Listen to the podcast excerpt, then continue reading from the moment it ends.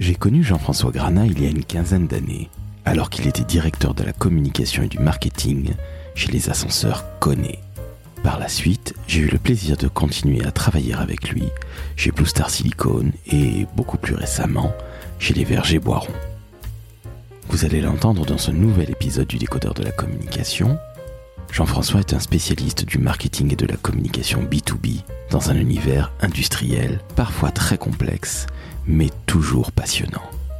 Alors, quand j'ai appris qu'il était à la recherche d'un nouveau challenge, je me suis dit qu'il serait bon d'ouvrir une nouvelle page du décodeur de la communication en présentant des talents, des gens que j'apprécie, qui sont à la recherche d'un nouveau job, vous l'aurez compris, et qui, très sincèrement, peuvent apporter une véritable contribution en marketing, communication et digital à une entreprise.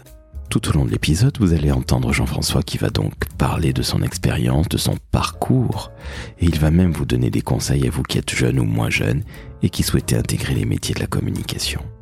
Je suis Laurent François, fondateur et dirigeant de l'agence Maverick, et je suis très heureux de vous partager ce nouvel épisode avec Jean-François Granat. N'oubliez pas de noter 5 étoiles sur Apple Podcast. Et si dans votre entourage vous entendez parler d'un poste plutôt en région lyonnaise, pour un super directeur de la communication et du marketing, eh bien n'hésitez pas à demander Jean-François en contact sur LinkedIn, il sera ravi de vous répondre tel que je le connais. Très très bonne écoute.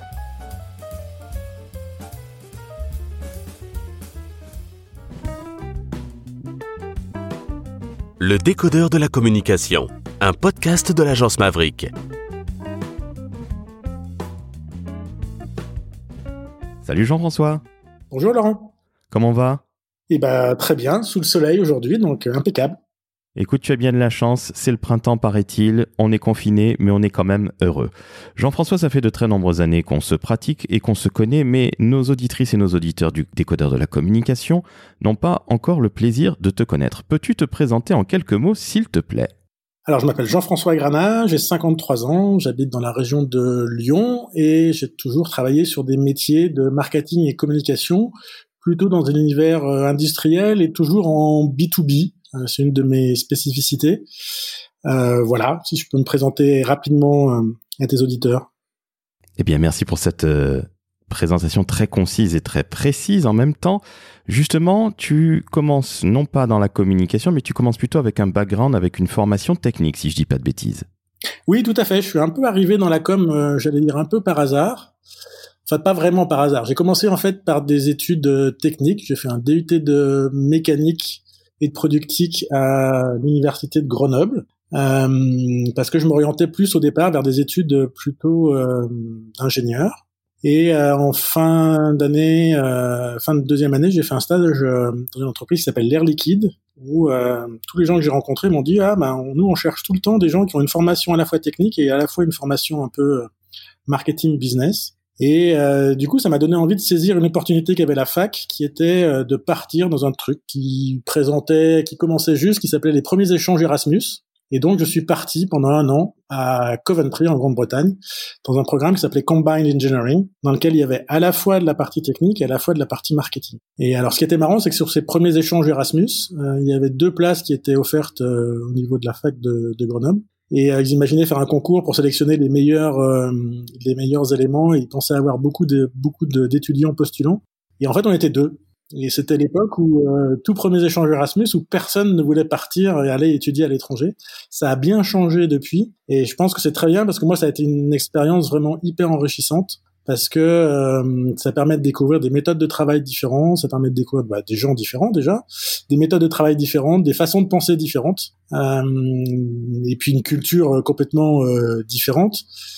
Et euh, j'avais d'ailleurs un, on avait euh, tous les étudiants étrangers, on avait un tuteur attitré euh, pour nous suivre sur ces, ces, ces premiers échanges Erasmus. Et mon, mon, mon tuteur à l'anglaise, euh, le premier jour où je l'ai vu, il avait une tasse de thé comme ça et il m'a dit à la fin de l'année, je veux que vous veniez, veniez m'expliquer les différences entre les vaches françaises et les vaches britanniques. Il avait raison, c'était l'expérience était plus culturelle que vraiment euh, pédagogique parce que je vais dire sur le plan euh, pédagogique euh, pas appris beaucoup mais sur le plan culturel c'était vraiment très très intéressant. Et après cette, cette, cette- voilà cette expérience euh, cette expérience euh, en Angleterre toujours un peu dans le domaine technique, je me suis dit finalement le domaine du marketing c'est quand même super intéressant. Et j'ai eu envie de, de poursuivre. Et j'ai euh, rejoint euh, l'école de management de Grenoble qui à l'époque avait une spécification en management de la technologie. Donc qui faisait bien le lien avec mes études euh, précédentes. Donc j'ai fait mon parcours de trois ans dans, en école de commerce euh, voilà et après bah, quand tu es à Grenoble les gens qui sont à Grenoble ils travaillent soit à l'époque chez Merlin Gerin soit chez HP moi j'ai fait un stage chez HP qui s'est poursuivi ensuite dans le service euh, communication interne et relations publiques, où j'étais en remplacement ensuite de mon stage, en remplacement de quelqu'un qui était en congé, euh, congé maladie, sur des missions de communication interne. Euh, voilà, c'était intéressant de découvrir à la fois une, grande entreprise, puis à l'époque une entreprise qui avait aussi des valeurs, des valeurs de respect de, de, ses salariés, et qui voilà, qui était une, une, entreprise un peu leader aussi et entreprise phare sur son marché. Donc tu débutes finalement dans la communication au travers d'un stage après l'école de commerce que tu as faite, une très bonne école de commerce. Et finalement, tu prends le virus là-bas, chez HP c'est un peu, c'était un peu le virus. Moi, j'avais envie de continuer dans, dans marketing et la communication. C'était mon parcours, en tout cas. En tout cas, c'est le parcours que j'avais envie de construire. Et après HP, comme c'était un CDD, j'ai cherché, j'ai trouvé euh, un emploi chez Somfy, euh, donc en Haute-Savoie. Donc Somfy, qui est une entreprise spécialisée sur euh, les moteurs, les automatismes pour les stores et les voleurs roulants à l'époque. Aujourd'hui, ils sont plus dans, dans, le domaine de la domotique et, et l'automatisation de la maison. Mais à l'époque, c'était vraiment euh, moteur et moteur et automatisme. Et euh, j'ai commencé comme assistant du directeur marketing. Et puis de par ma formation, il y avait un vrai besoin de développer tout ce qui était euh, marketing produit. Donc euh, je, me suis rapidement occupé de toute cette partie marketing produit. Et Somfy, c'était intéressant parce que c'était une marque qui est à la fois un fabricant de composants, mais qui a compris que pour exister comme fabricant de composants, il fallait aussi développer une marque. Et euh, c'est un peu le dans son domaine le, le, le pendant de, de, de, Intel un peu, hein, avec la, Intel Inside, qui voilà, développé, montré que finalement le composant il est aussi important que ce qui que, le périphérique qui peut être autour. Et euh, donc ça passait par des campagnes de, de com télé, euh, des campagnes grand public, des campagnes euh, aussi auprès des auprès des professionnels. Mais c'était important de que, que, la marque soit soit présente et que ce soit pas simplement un simple fournisseur de composants. Donc sur le plan euh, marketing et, communication, c'était très intéressant. Ensuite, tu enchaînes chez Mavic, plutôt sur les cycles. Oui, après je, suis parti donc euh, dans le domaine du sport, dans une entreprise qui s'appelle Mavic, que tous les passionnés de, cyclisme doivent connaître. Euh, belle marque, euh, où là j'ai plus travaillé sur le domaine du marketing, marketing en produit, en développant des, gammes de produits. L'entreprise fabriquait des jantes de vélo et c'est à l'époque où on s'est dit, euh, bah, ces jantes de vélo, elles sont forcément montées en roues de vélo en rajoutant un moyeu, des rayons et on pourrait peut-être vendre un système complet et que le système complet, le système de roues complète, soit plus performant que euh, assemblage hétéroclite. Et donc j'ai travaillé voilà sur ce développement de, de, de, ce produit-là, avec euh, notamment le lancement de, des premières roues de VTT euh, tubeless, c'est-à-dire sans chambre à air, un peu comme la technologie des voitures et beaucoup travaillé sur le développement de partenariats avec des fabricants de pneumatiques. Donc euh, voilà, belle belle expérience dans un monde de passionnés où les gens sont vraiment euh, sont accros, je dirais, euh, à leur vélo, à leur sport, et ça fait vraiment plaisir de travailler avec des gens qui sont voilà, qui sont aussi des gens passionnés. Et ensuite, tu rentres dans l'ascenseur par hasard? Ensuite, ensuite j'avais envie de travailler sur le domaine du marketing de service et je suis allé dans une entreprise d'ascenseurs qui s'appelle Kone, donc dans le domaine des ascenseurs, il y a à la fois la partie ascenseur neuf, il y a une grosse partie qui est la, partie contrat de maintenance. Et là, euh, bah, gros travail aussi sur la redéfinition d'une gamme de contrats suite à un certain nombre d'accidents qui avaient eu lieu en France, qui ont entraîné la modification des lois régissant les, contrats de maintenance. Et euh, beaucoup d'actions, beaucoup de, plans de communication autour de, bah, en réaction à ces, accidents, euh, tout ce qui est communication de crise et, euh, et relations publiques. Euh, donc ça, j'en ai fait beaucoup pour ben, informer justement les journalistes en leur expliquant tout simplement qu'est-ce que c'est qu'un ascenseur, comment ça fonctionne, qui est propriétaire de l'ascenseur, pourquoi est-ce qu'il peut y avoir des accidents, heureusement il y en a très peu, euh, et comment, euh, comment, euh, quelles sont les actions à faire pour faire une bonne maintenance et un bon entretien d'ascenseur et puis derrière développer aussi l'image de, de ce secteur-là qui est un, un, secteur un peu secret qui communiquait pas beaucoup et donc euh, l'envie de voilà de communiquer sur l'entreprise qui en était les valeurs de l'entreprise et euh, montrer que voilà c'était un secteur euh, dynamique dans lequel il y avait des perspectives d'emploi importantes. On recruterait à l'époque, je crois, plus de 300 personnes par an, et donc on avait besoin de, de montrer que c'était un secteur un secteur dynamique dans lequel il y avait euh, il y avait de quoi faire. On pouvait faire une carrière et on pouvait avoir des très beaux des très beaux postes à la fois techniques mais aussi au contact des utilisateurs au quotidien. Et euh, voilà, donc à la fois un travail sur, euh, au début plutôt en réaction de, de, crise, et puis après un travail sur le fond et création de, de la partie communication avec euh, beaucoup de travail sur l'image de l'entreprise et sur euh, les valeurs de l'entreprise. Comme tu le disais, Jean-François connaît, qui est une entreprise finlandaise, numéro 4 mondiale de l'ascenseur. Hein. Donc, euh, on est sur une très, très, très belle entreprise qui faisait à l'époque en France, si je dis pas de bêtises, quand tu arrivais, au moins 2000 collaborateurs et quand tu as quitté cette entreprise dix ans après, c'était 3500 de mémoire. Donc très forte croissance. Hein. Ouais, c'est ça, exactement. Exactement. Un gros travail aussi avec les, un travail avec les RH aussi, justement pour euh, valoriser euh, l'entreprise et montrer que euh, finalement on était une entreprise euh, sur laquelle on pouvait avoir des beaux parcours de, de carrière, beaucoup de, de communication aussi sur la féminisation des métiers le métier de technicien d'ascenseur était, je crois que c'est encore un, peu le cas, mais un métier très masculin. Mais il y avait aussi des beaux postes euh, de dans ces métiers-là pour des femmes.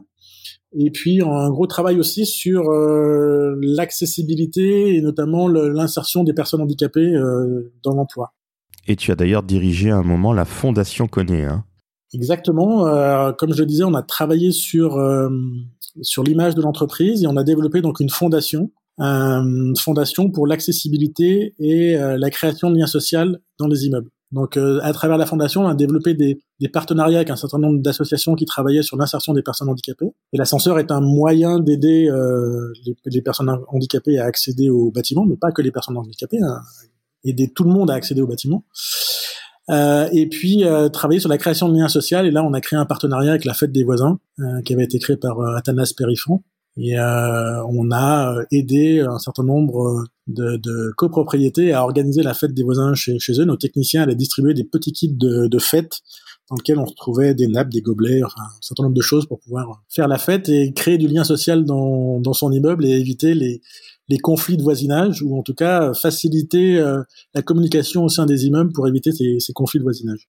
À l'époque, c'était déjà très novateur. Connaît, c'est plutôt un opérateur B2B, même si le, grand public ben, emploie ces, infrastructures. Mais c'était très novateur de communiquer sur un aussi grand événement qui est aujourd'hui européen, hein, grâce à Tanas Périfan et puis tous les bénévoles. Et comment tu avais réussi à décrocher ce partenariat, justement? Alors c'est très marrant parce que c'est un partenariat qui avait commencé, c'est un concurrent en fait qui avait commencé ce partenariat avec euh, avec la fête des voisins et qui n'est resté resté qu'un an. Alors je, je, je crois qu'après c'était un problème d'agence de com qui, qui, qui pensait que c'était plus très pertinent. Moi j'avais trouvé l'idée excellente et quand j'ai appris que voilà, que le concurrent euh, n'était plus partenaire, eh ben j'ai contacté simplement l'agence, euh, plutôt directement à Tanas Périfan et puis euh, on s'est rencontrés et il y a voilà, il y a quelque chose qui est passé, il y a un feeling qui est passé entre nous. Et puis ça faisait sens aussi. Enfin, je crois que le, dans les métiers de la, de la communication, c'est important chaque fois de donner du sens à ce qu'on fait.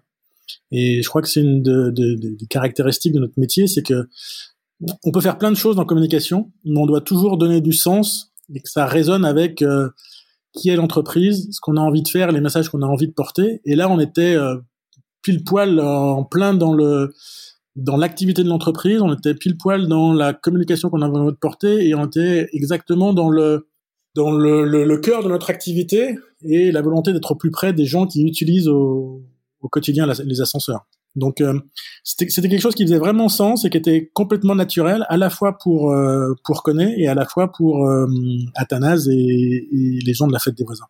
Alors justement, on parle de sens. On va ensuite revenir sur ton parcours, hein, puisque tu es ensuite passé chez Blue Star Silicon, où tu as dirigé le marketing et la communication de cette entreprise dans le, dans le silicone, comme son nom l'indique. Mais euh, parlons un petit peu de sens. Aujourd'hui, on est en train de parler euh, des entreprises euh, à mission, etc. Il y a un grand patron d'une marque laitière qui s'est fait virer il y a pas très longtemps.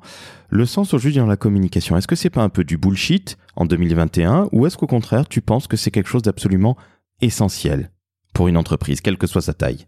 Bah, je pense que c'est essentiel. Alors, En effet, il y a quelques entreprises qui se sont engouffrées dans euh, la structure d'entreprise à, mission, qui ont développé des, euh, des beaux discours, mais euh, rien qu'en regardant ce qu'ils ont fait, tu te rends compte que c'est un peu juste de la partie cosmétique. Et pour moi, c'est exactement ce qu'il faut pas faire.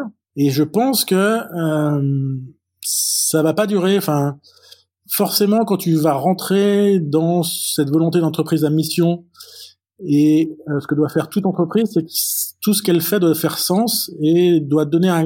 Il faut qu'il y ait un cadre à toute l'activité de l'entreprise. Et c'est le, but de l'entreprise à mission. Et de montrer que finalement, euh, l'entreprise, elle n'a pas qu'un rôle euh, purement purement capitaliste et simplement de gagner de l'argent. Sa mission, elle est au-delà de ça. Et ces entreprises qui s'engagent dans ces dans cette partie entreprise à mission, il faut que ça soit honnête et sincère. Si ça l'est pas, il y a un moment ça va ça va forcément clasher, il y a forcément quelque chose qui va pas aller. Et donc euh, je pense que les entreprises doivent aujourd'hui euh, donner du sens à ce qu'elles font. Je, je dis pas qu'elles doivent toutes s'engager comme entreprise à mission, mais donner du sens à l'action de l'entreprise, ça permet quand même de, de donner un cadre, de donner aussi une visibilité. N'oublions pas qu'en interne aussi, les gens doivent comprendre euh, ce qu'ils font, pourquoi ils sont là. C'est très, je sais pas, français, européen. C'est un peu moins vrai dans, dans les pays anglo-saxons. Euh, mais donner du sens à ce qu'on fait, c'est important et on voit que les jeunes générations, elles sont très attachées à ça. Je reviens sur Kone. Kone, c'est une entreprise finlandaise qui a toujours été très branchée environnementale. Enfin, l'environnement fait vraiment partie de la culture et des valeurs de Kone, c'est tout à fait naturel. Tu as travaillé dans d'autres entreprises où, euh, qui ne faisaient pas du greenwashing, mais qui avaient cette vraie valeur euh, autour de l'environnement? Kone, c'est une entreprise qui est finlandaise. Et les Finlandais, ils ont un rapport très fort à la nature. Euh, c'est pas un très grand pays euh, en, surface, mais c'est un pays qui est euh, assez peu peuplé. Et la place de la nature, de la forêt, des lacs, c'est quelque chose d'hyper important pour eux. Et donc ça se retrouve aussi dans les, ça se retrouvait aussi dans les valeurs de, de l'entreprise et dans ce que l'entreprise avait envie de, envie de porter. Même après, j'ai travaillé dans le secteur de la chimie et on présente souvent la chimie comme étant euh, le, le, vilain petit canard de, de l'environnement. Mais en fait, c'est pas du tout euh, l'image euh, l'image que j'en ai maintenant parce que euh, d'abord c'est hyper réglementé, que les fabricants de, de dans le domaine de la chimie sont hyper contrôlés et on fait vraiment pas n'importe quoi et sont des gens plutôt responsables. Et en plus, tous les produits, enfin beaucoup de produits issus issus de la chimie permettent aujourd'hui d'avoir des choses bah, beaucoup plus respectueuses de l'environnement. D'abord, c'est des produits pour pour dépolluer. On peut commencer par là. Et puis, euh, c'est aussi des façons de fabriquer aujourd'hui des produits qui euh, hier étaient euh, polluants, qui ne le sont plus aujourd'hui, et d'avoir des produits qui sont de plus en plus respectueux de l'environnement. Donc voilà, même dans ces dans ces secteurs qui au départ ont une image qui est plutôt qui reste une image un peu négative, je trouve que moi, au contraire, le secteur de la chimie était un secteur intéressant parce que l'enjeu environnemental, il est hyper important dans, dans, dans ce secteur-là. Alors justement, quand tu arrives chez Blue Star Silicon il y a quelques années, tu as d'emblée une crise que tu dois gérer autour du silicone et des prothèses mammaires. Oui, alors quand je, suis arrivé, moi j'ai dû arriver euh, chez Blue Star autour du mois de novembre. Et en janvier, il y a eu euh, dans la presse euh, ce qu'on a appelé l'affaire des prothèses mammaires PIP. Alors pour vous la faire courte, l'entreprise PIP commandait du silicone à plein de fabricants, dont Blue Star Silicon, et commandait du silicone industriel qui l'utilisait en fait euh, pour faire des prothèses mammaires qui sont des dispositifs médicaux. Et il a normalement pas du tout le droit d'utiliser du silicone industriel pour faire des applications médicales. Et quand on vend du, euh, quand on vend du, des produits euh, euh, issus de la chimie, euh, il y a systématiquement des fiches de sécurité qui sont hyper précises. En gros, il y a un mode d'emploi qui explique exactement ce qu'on peut faire et pas faire. Et l'entreprise PIP, elle utilisait euh, de façon frauduleuse euh, du silicone industriel pour faire pour faire des applications des applications médicales. Et donc le nom de l'entreprise a été sorti dans dans la presse. Euh, et là, il a fallu réagir, réagir très vite. Alors c'était un peu bizarre, c'est sorti, je crois, le 2, le 2 janvier. Euh, moi, je venais juste d'arriver, donc le 2 janvier, je suis retourné au boulot en disant ça va être assez calme parce que bah, encore pas mal de gens qui sont en vacances. Et en fait, ça a été une journée euh, un peu infernale avec euh, interview, interview télé, interview radio, euh, la presse au téléphone, voilà, qui voulait avoir des, informations. Donc c'était un, un, moment assez assez intéressant et puis dire voilà que la crise finalement moi je suis arrivé à 9h le matin tout allait bien et à 9h30 un premier coup de fil de à l'époque c'était M6 qui dit ben voilà j'arrive chez vous dans, dans trois quarts d'heure euh, et on va parler de, de l'affaire PIP. Donc là, elle, elle laisse pas beaucoup de temps pour euh, pour préparer. Je venais juste d'arriver aussi, donc euh, j'avais pas vraiment de, de recul sur euh, toute cette histoire. Et voilà. donc c'était voilà, il a fallu se préparer très vite, développer un certain nombre de communiqués de presse et de réactions. Voilà, c'était c'était intéressant. J'ai appris beaucoup sur cette expérience-là. Euh, je t'ai fait partager aussi des étudiants. J'ai donné des cours en communication de crise, notamment à l'Institut catholique à Paris. Euh, voilà, c'était une expérience euh, forte qui montre que euh, voilà, la, crise peut, peut, frapper tous les jours, n'importe quand et surtout quand on s'y attend le moins. Passons maintenant au Verger Boiron, une entreprise familiale qui est basée dans la Drôme, près de Valence.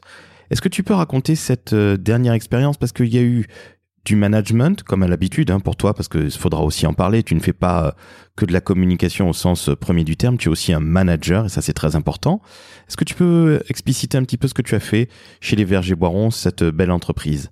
Bah, Les Vergers Boirons, c'est une entreprise familiale qui euh, est dans le domaine de, on va dire, de la purée de fruits. Donc, ils fabriquent des purées de fruits à destination des professionnels du goût, les pâtissiers, les cuisiniers, les barman essentiellement. Euh, et les glaciers, par exemple. Entreprise familiale implantée dans la région de, de Valence, avec une forte présence internationale, plus de 80% euh, à l'export, et euh, qui est une marque qui est très connue dans, dans son domaine, très reconnue, qui est le leader du, du marché, et a vécu un peu sur, sur ce laurier. Il y avait besoin de redynamiser un peu la marque.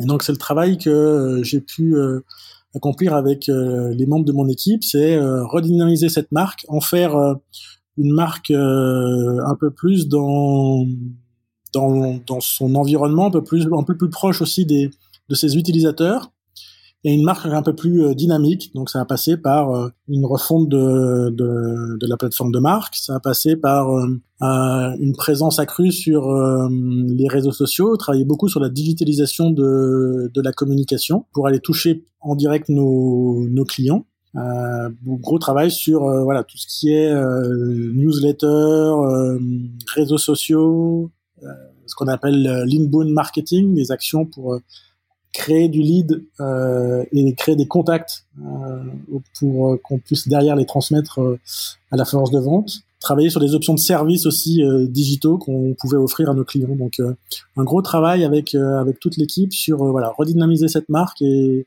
lui redonner aussi euh, le rôle et l'image qui correspondait à sa position sur le, sur le marché. Tu t'es également occupé de la refonte du site internet qui a été un très très gros chantier de mémoire. Oui, ça a été un gros chantier sur lequel on a travaillé presque un an et demi. Quand je suis arrivé, le, le site web datait de 7-8 ans. Donc à peu près 5, 5 à, ouais, 7 à 8 siècles dans le monde digital. Et l'idée, c'était de passer d'un site web qui soit purement un site vitrine à un site sur lequel euh, on puisse générer des contacts et donner de l'information euh, utile euh, à, nos, à nos clients et puis récupérer aussi leurs données pour pouvoir derrière garder ce lien avec les, les, clients.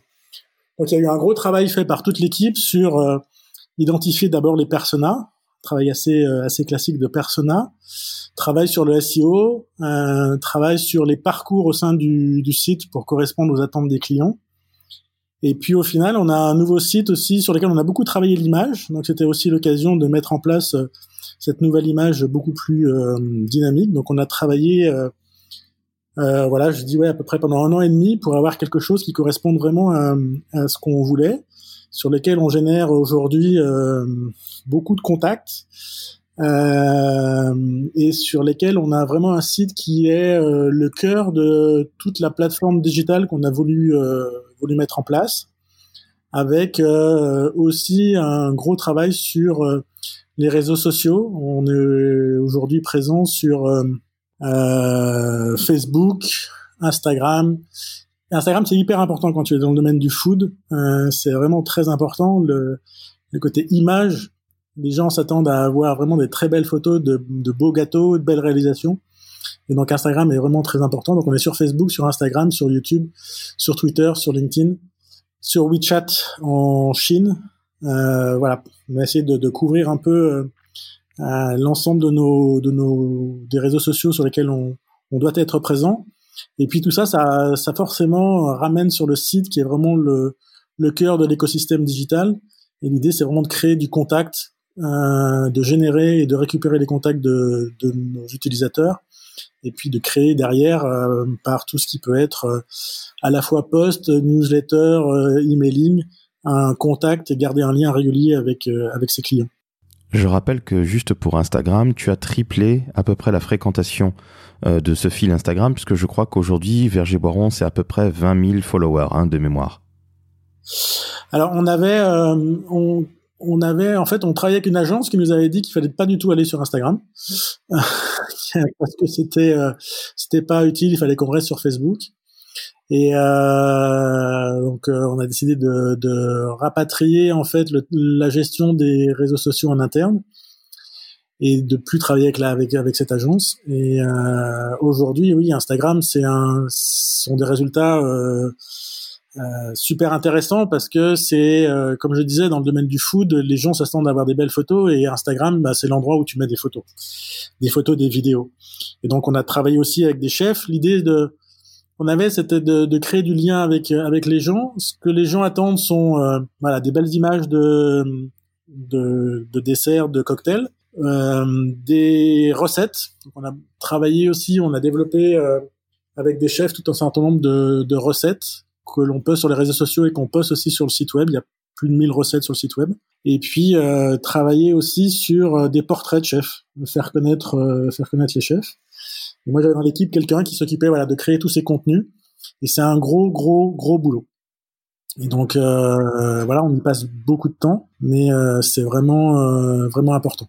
Tu parles à l'instant même d'équipe. Tu as toujours managé des équipes. Alors combien était-ce de personnes? Quelles étaient les fonctions de tes collaboratrices et collaborateurs? Et quelle est un petit peu ta vision du management en tant que directeur de la communication et du marketing? Alors moi, j'ai toujours dirigé des équipes de, on va dire, 5-6 euh, personnes. Euh, chez Kone, il y avait euh, à la fois de la partie comme interne et comme externe, donc des gens spécialisés plutôt sur la partie euh, euh, comme interne, avec une personne qui s'occupait notamment de la communication d'un site industriel sur lequel il y avait à peu près 800 personnes. Et puis, euh, gérer aussi des gens qui s'occupaient de plus de la partie digitale, production de contenu ou voilà, refonte de site, travail sur le site. Après, c'est des, des, il y a des métiers qui ont évolué, j'allais dire. Euh, on est passé de métiers qui étaient très, euh, euh, voilà, je fabrique des docs, euh, à des métiers qui sont beaucoup plus digitaux, donc avec des, des gens qui ont aussi d'autres attentes. Après, moi, ma vision du, du, du management, c'est de d'impliquer les gens, dans, d'essayer d'impliquer les gens dans, dans ce qu'ils font, de leur laisser beaucoup d'autonomie. Moi, je crois beaucoup à laisser euh, l'autonomie euh, aux gens. C'est assez variable entre des gens qui sont euh, plutôt seniors ou des gens qui sont complètement euh, des apprentis ou des gens qui sortent en qui viennent en stage. Mais même dans ces cas-là, l'intérêt c'est que les gens ils apprennent quelque chose et leur laisser aussi pas mal d'autonomie. C'est marrant parce qu'il y a, pas très longtemps, j'ai recontacté un ancien stagiaire qui m'a dit euh, il se passe pas une journée sans que j'utilise pas quelque chose que tu m'as appris. Donc j'ai trouvé ça plutôt plutôt gentil de sa part et puis et puis valorisant. L'idée c'est de c'est de permettre aux gens de, de, se réaliser et de les faire monter en compétences quand ils ont, euh, quand ils ont les compétences et qu'ils ont l'envie de, de monter et de bien faire. Ce qui est tout à fait normal, nous sommes des êtres humains et nous ne sommes pas encore, Dieu merci, des robots. Alors Jean-François... Heureusement. Absolument, tu as tout à fait raison, heureusement. Justement, Jean-François, tu es aujourd'hui à la recherche d'un nouveau challenge. Est-ce que tu peux nous dire en quelques mots ce que tu recherches idéalement? Ah ben moi, je suis en effet, oui, à la recherche d'un nouveau job. Euh, moi, ce que j'aime faire, c'est de voilà, c'est de créer des, marques, créer des histoires, euh, développer quelque chose qui soit un écosystème qui soit cohérent, qui soit à la fois digital, print euh, sur les messages. Et euh, ma spécificité, c'est d'être plutôt dans, dans le B2B. Euh, ma formation technique euh, m'oriente naturellement là-dedans. Et puis c'est aussi quelque chose que que j'aime faire. J'aime beaucoup travailler sur la, la partie vulgarisation, simplification et mettre en place des messages que, comme je disais tout à l'heure, qui soient porteurs de sens. Donc euh, après, sur les tailles d'entreprise, c'est toute taille d'entreprise, euh, peu importe. L'idée, c'est de, c'est vraiment être, euh, pouvoir mettre en place justement des, des, des choses fortes et, et, de pouvoir porter des messages qui servent au final euh, à la fois l'image, mais aussi le, le, chiffre d'affaires et la croissance de l'entreprise. Les, les, métiers, on en parlait un peu tout à l'heure ensemble, Laurent, c'est les métiers de la, la, communication, sont des métiers qui sont souvent peu valorisés ou sur lesquels on donne, auxquels on donne une place assez réduite, alors que je pense je suis même persuadé que la communication, qu'elle soit interne et externe, va être de plus en plus importante au sein des entreprises. Euh, il y a encore très peu de, de, de comex dans lequel il y a des euh, directeurs de com et où souvent c'est euh, traité euh, soit on donne la com interne au RH, la com externe on va dire c'est le marketing qui le fait, mais mais c'est assez rare qu'il y ait d'une vraie fonction de communication qui soit identifiée au sein des au sein des entreprises. Et ça c'est encore dommage. Et je pense parce qu'on n'a pas perçu encore, les entreprises n'ont pas encore perçu l'intérêt euh, qu'il y avait euh, dans la communication. Très souvent, c'était soit la danseuse du patron qui avait envie de faire de la pub, euh, soit c'était euh, voilà un petit truc annexe. Euh, et le pire, c'est les directions marketing qui viennent en disant bon on a un produit il est pas terrible mais si tu fais une bonne campagne de com tu vas voir on va en vendre ben non ça marche pas enfin si le produit est mauvais c'est pas la com qui va qui va permettre de sauver le truc et il y a un manque de à la fois de considération puis je crois aussi un manque de formation on parlait tout à l'heure de, des écoles de commerce euh, ou des écoles de management euh, il y en a assez peu moi j'en connais quasiment pas, sur lesquels il y a une vraie euh, formation sur les métiers de la communication. On a, il y a plein de trucs sur le marketing, sur la finance, sur euh, le contrôle de gestion, euh, etc. Mais il y en a très très peu euh, qui ont des vrais programmes euh, sur la partie communication, et c'est bien dommage. Justement, tu disais tout à l'heure que tu as donné des cours de communication de crise à des étudiants. Tu sais que nous sommes aussi écoutés par des jeunes, et aussi des moins jeunes, il faut bien l'avouer.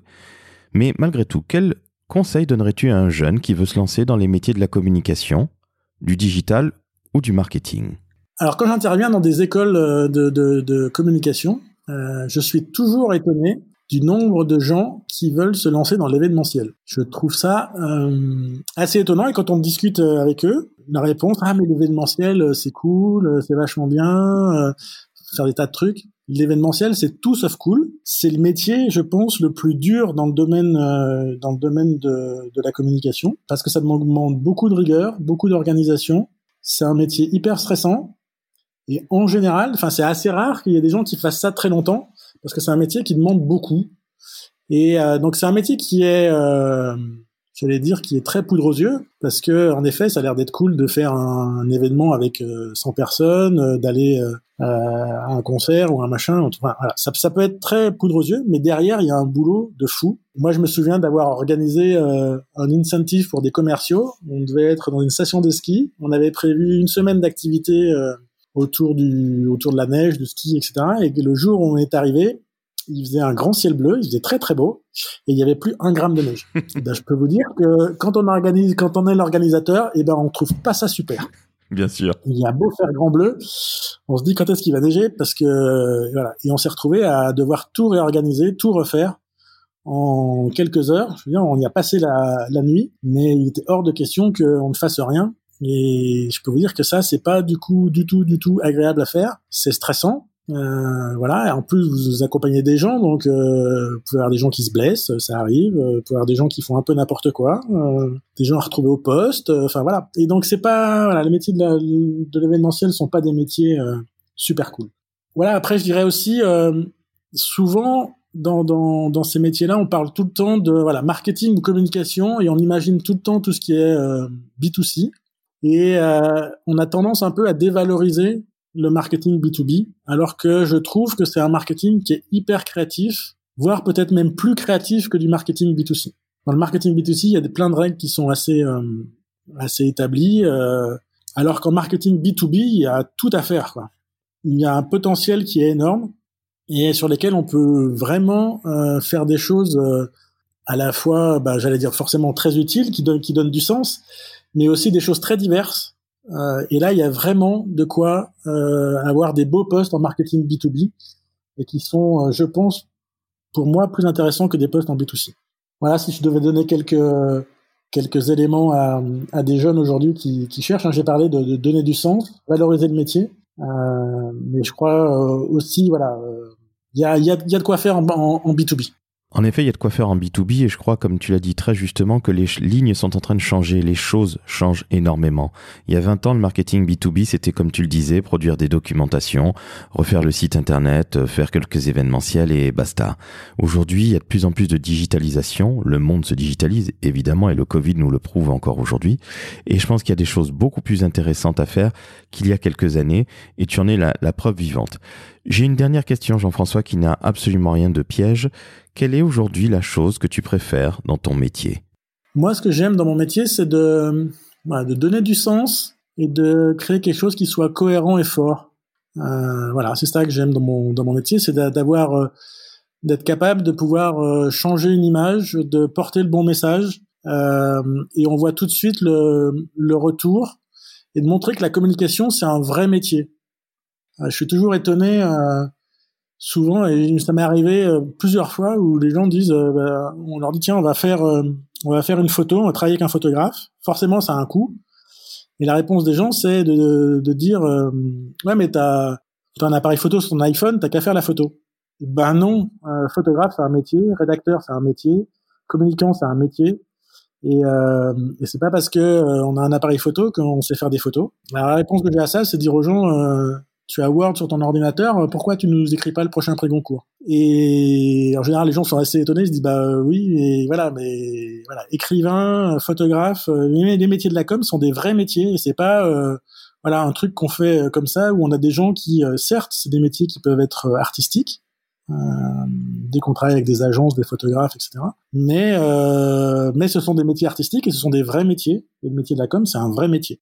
Eh bien, écoute, merci beaucoup Jean-François. C'est sur ces mots plein de bon sens que nous allons terminer ce nouvel épisode du décodeur de la communication. Je te remercie d'avoir accepté l'invitation encore une fois. Merci à toi. Je t'en prie, c'est tout à fait normal. Chères auditrices, chers auditeurs, vous le savez, je fais mon petit infomercial à chaque fois. À la fin, j'ai même d'ailleurs du mal à dire le mot infomercial qui est totalement ringard, mais je l'assume. Donc, je vais vous rappeler en deux mots.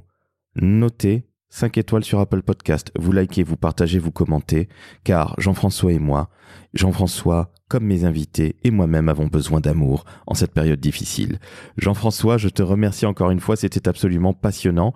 Et je le rappelle, tu es à la recherche d'un nouveau challenge, donc s'il y a des entreprises, des cabinets de recrutement, des dirigeants qui veulent faire appel à un super professionnel dont je connais les qualités, eh bien, je crois qu'il serait bon que ton 06 chauffe un petit peu, contactez Jean-François sur les réseaux sociaux sur LinkedIn, Jean-François Grana.